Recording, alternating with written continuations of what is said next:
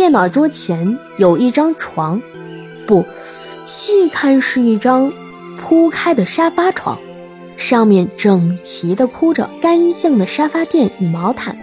卫生间前是一张一米八宽、长两米二的大床，被褥、凉席整齐地叠放着。因为公寓太小，在屋子的中央，也就是在床的前面，放着一张折叠式餐桌。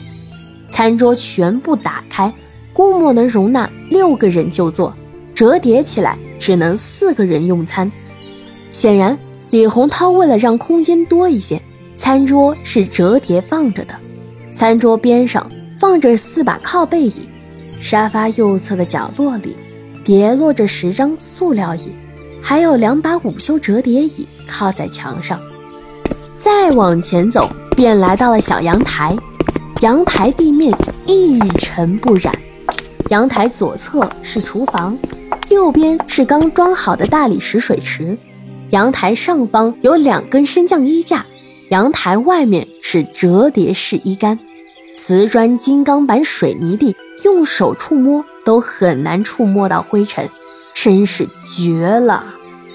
叶问询问道：“楼长您好，请问您怎么称呼？”司马方程，一个大约二十多岁、高挑清秀的姑娘，清甜地说：“司马姑娘您好，您和业主李洪涛见面的次数多吗？”叶问询问着，徐清瑶在一旁默默地在记录本上不停地书写着。司马方程貌似艰难地思索着，眼里流露出没什么印象而空洞的眼神。嗯，对不起啊，记不太清了，应该没多少次吧。第一次是他到物业前台申请电梯播报楼层与电梯按键配贴盲文的事儿，我申请了，物业领导没有同意。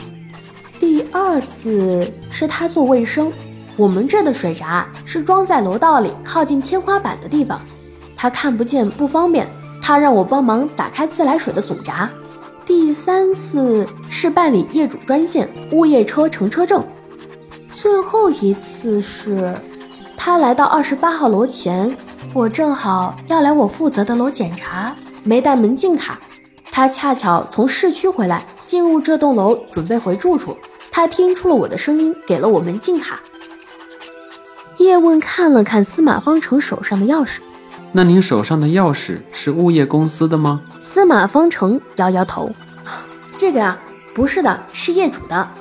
叶问与瞿青瑶同时露出惊诧而疑惑的眼神。司马姑娘，那您能说一下情况吗？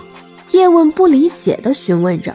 司马方程很平静地说：“因为我们小区建设的比较早，水表、电表、燃气表都是要入户抄表的。”业主前几个月才入住的吧？业主向各个部门申请过开通智能表系统，但都被拒绝了。